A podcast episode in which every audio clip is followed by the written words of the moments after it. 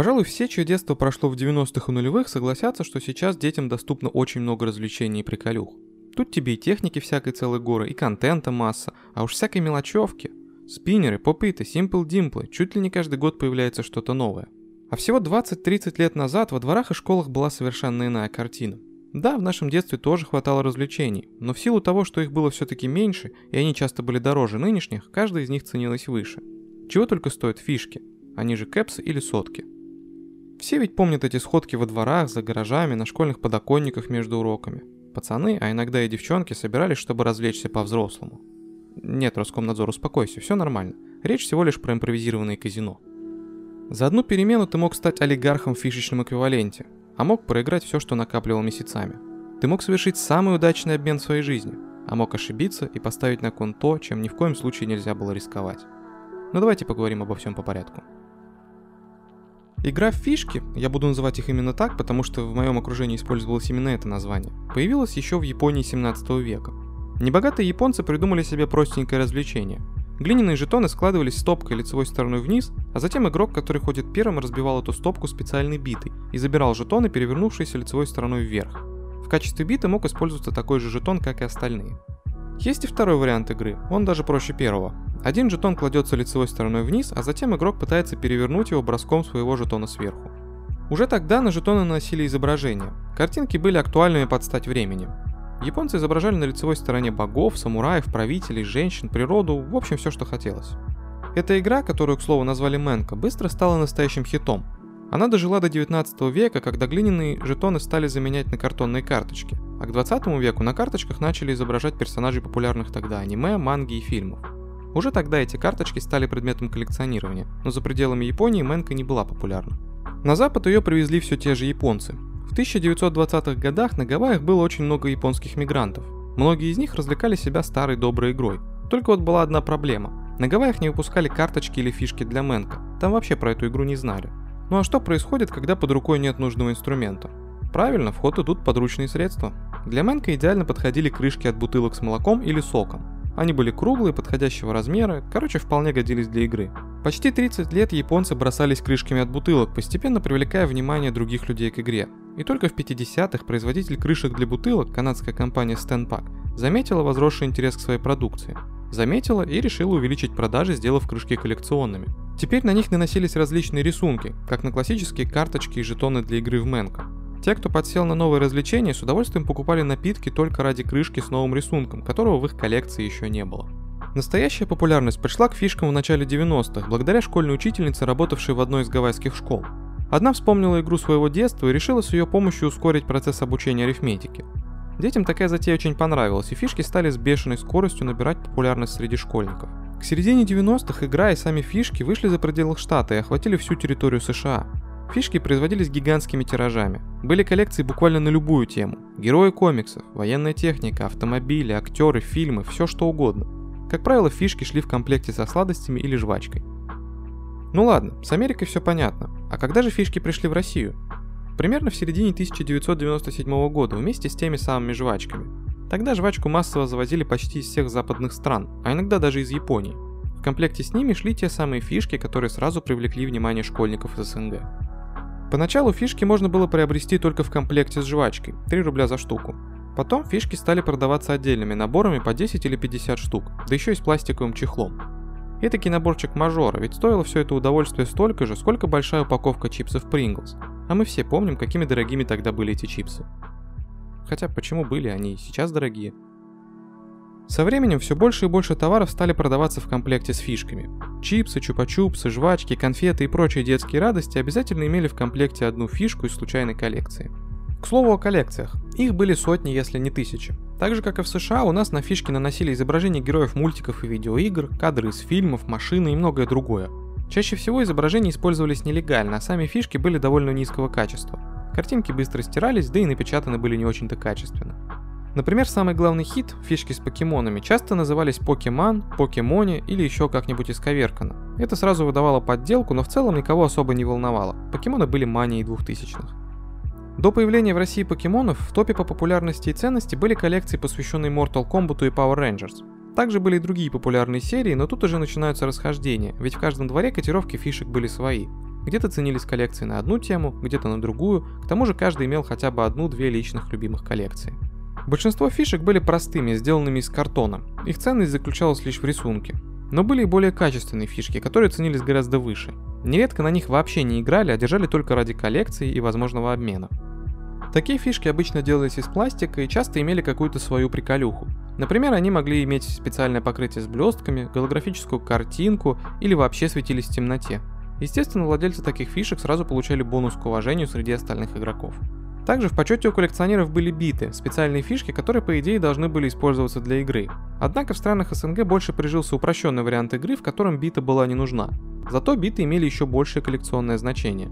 Они, как правило, были толще обычных фишек и имели более крутое оформление. А нередко они вообще делались из металла и имели не только коллекционный, но и реальный вес. К слову, одна из причин, почему у нас очень редко использовали биты, заключается в том, что они часто повреждали простенькие картонные фишки, которыми играли в большинстве случаев. Никто не хотел просто так портить свою валюту. Особой популярностью пользовались фишки от компании POC Federation, которая была как бы законодателем фишечной моды. Она даже проводила турниры по игре в фишки. Компания имела довольно интересную историю, ведь появилась еще на Гавайях во времена первого расцвета фишек. Крупнейший гавайский производитель молока, который просек тему с популярностью своей продукции у игроков из-за удобных крышек, выпускал не только молоко, но и соки. Один из соков был чем-то типа мультифрукта. В него входили соки маракуйи, апельсина и гуавы. Английская аббревиатура звучала очень сочно – POG. Именно такое название фишек прижилось на Западе. Спустя немного времени один из американских бизнесменов выкупил торговую марку POG и организовал чемпионат по этой популярной игре. Был у всего этого мероприятия и забавный маскот – странное гиперактивное существо, покрытое мехом. Его показывали в рекламе, а также наносили на фишки. Именно такие фишки, произведенные под торговой маркой POG и с различными изображениями маскота, были одними из самых ценных. Во-первых, они обычно были качественными. Во-вторых, на большинстве были какие-нибудь крутые эффекты. Блестки, позолота и другие приколюхи, которые поднимали ценность фишки. Также очень ходовыми были коллекции с покемонами. Когда это аниме захватило все телеэкраны страны в 2000-2001 годах, фишки с изображениями самих покемонов, а также кадров из мультсериала стали самым ходовым товаром. У аниме к тому же был очень подходящий слоган «Catch them all», что в переводе на русский «Поймай их всех». Речь, конечно же, шла о самих покемонах, но к фишкам подходила как нельзя кстати. А еще были коллекции фишек 18+. Достать такие обычным школьникам было очень сложно, ведь их в принципе редко можно было встретить в магазинах, да и родители моментально отбирали такую похабщину, если замечали у кого-то из пацанов. Такие фишки были разными. На самых простых изображались разные девушки. В лучшем случае, а может и в худшем, тут как посмотреть, это была просто эротика, в худшем откровенное порно. Были также крутые фишки, которые нужно было намочить, чтобы девушка на картинке разделась. К сожалению, они быстро размокали и портились, так как делались чаще всего из картона. Итак, почему же фишки называют азартным увлечением, а игру в них стали запрещать в школах? Да потому что это было самое настоящее казино. Да, частенько могли играть на интерес, а по итогам игры каждый оставался при своих фишках. Но гораздо интереснее были игры со ставками. Играли по сути по классическим правилам, с той лишь разницей, что эти правила нередко трансформировались под конкретную ситуацию. Изначальный вариант игры с битой был не так распространен. Одну из причин мы уже назвали, а вторая кроется в частом мухлевании. Дело в том, что по правилам биту нужно было кидать на стопку фишек ровно сверху, но часто пацаны хитрили и кидали ее сбоку или под углом, что увеличивало количество перевернувшихся фишек. Это закономерно вызывало споры, конфликты и даже драки. Второй вариант игры, который был более распространен в России и других странах бывшего Советского Союза, был проще. Фишки складывались стопкой лицевой стороной вниз и бросались на землю, стол или другую ровную твердую поверхность. Все фишки, которые перевернулись, забирал себе бросавший. Учитывая то, что разные фишки имели разную ценность, были различные курсы обмена. Например, за крутую пластиковую фишку могли попросить ставку в 3 или 5 обычных. Фишки легко обменивались, опять же по курсу, в зависимости от редкости и крутости. За фишки даже можно было купить что-нибудь у других пацанов. Сухарики, лимонад, жвачку или что-то еще. Вопрос лишь в цене. Фишки на время своей популярности стали настоящей дворовой валютой. Естественно, такая ситуация вызывала бугурт у всех взрослых. Как это так? Дети играют в азартные игры, да еще и в школе. Если кто-то из учителей накрывал в школе игорную зону, то фишки конфисковывались, а родители вызывались для профилактической беседы. Были распространены и другие прелести молодой финансовой системы, например, рэкет или банальный разбой. Идешь с полными карманами фишек в поисках того, с кем можно сыграть, и натыкаешься на ребят постарше. Они обнаруживают, что при тебе солидная котлета, зажимают в уголке, и вот ты на мели. Ну и естественно, с тех времен у каждого найдется хотя бы парочка историй невероятных взлетов и падений. Кто-то выигрывал десятки фишек за перемену, кто-то проигрывал. У кого-то фишки крали, а кто-то был местным шулером и мутил хитрые приемы вроде подкрутки или просвета. Подкрутка – это когда ты слегка подкручиваешь стопку фишек в руке перед броском, чтобы был выше шанс перевернуть их, а просвет – это вообще тонкое дело. Перед броском нужно было сделать несколько промежутков между фишками в стопке. Тогда они почти гарантированно переворачивались, да еще и остальные фишки толкали. Правда, жизнь Шулера не была так проста, как может показаться. Опытные игроки легко раскрывали эти манипуляции и заставляли перебрасывать по-честному, а иногда и просто выгоняли хитреца. Бывало, что доходило до драки и позорного изгнания. Был еще и самый простой вариант игры в фишки, который чаще всего использовался при игре один на один. Каждый игрок брал фишку лицевой стороной вниз и бросал об землю так, чтобы она перевернулась лицом вверх. Если у одного игрока фишка перевернулась, а у другого нет, то победитель забирал себе обе фишки. По нашему рассказу может показаться, что фишки были чем-то настолько популярным, что они не могли просто взять и исчезнуть из жизни детей.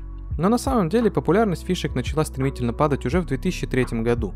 Конечно, далеко не сразу все резко перестали играть в фишки. Еще несколько лет они были в цене, но чем дальше, тем больше фишки пылились в шкафах и пакетах. Почему так вышло? Потому что экономическая ситуация в стране стала лучше, чем была на рубеже 90-х и нулевых. Детям стало доступно больше развлечений, в том числе приставки, компьютеры, новые игрушки, привозимые из-за границы. Фишки были дешевым и довольно простым развлечением, которое закономерно было вытеснено более интересными вариантами досуга. К тому же определенная мода на это увлечение прошла, а когда кончается мода, обычно отпадает огромное множество последователей. Да еще и родители с учителями ополчились на фишечные казино. Причем ополчились настолько, что в США, например, до сих пор в школах запрещено играть в фишки. И тем не менее, с тех времен у многих остались коллекции фишек. Конечно, многие раздавали эти сокровища знакомым или просто выбрасывали. Но есть и те, у кого рука не поднялась просто взять и выбросить то, что зарабатывалось годами. Сейчас эти фишки не получится обменять у кого-нибудь на сухарики, не выйдет найти того, кто согласится сыграть. Но все-таки у каждой фишки, у каждой коллекции есть своя история. И просто так не получится забыть часы, проведенные за игрой с друзьями. Не получится забыть безумные выигрыши и горькие поражения. Не получится забыть, как зарабатывалось это обесценившееся состояние. Ну а теперь самый главный вопрос. Как называли фишки у вас во дворе? Собственно, фишки, кэпсы, сотки или вообще придумали свое название? Лично мы всегда называли их только фишками, никак иначе. Но как оказалось, все не так однозначно. Название сильно зависит от региона и даже города, поэтому в комментариях пишите ваш вариант названия, а также город или хотя бы регион, где вы это название использовали. Спасибо за прослушивание. Не забудьте поделиться этим выпуском с друзьями, если он вам понравился, и поставить лайк. Это очень помогает нам в развитии и придает сил. Всем пока.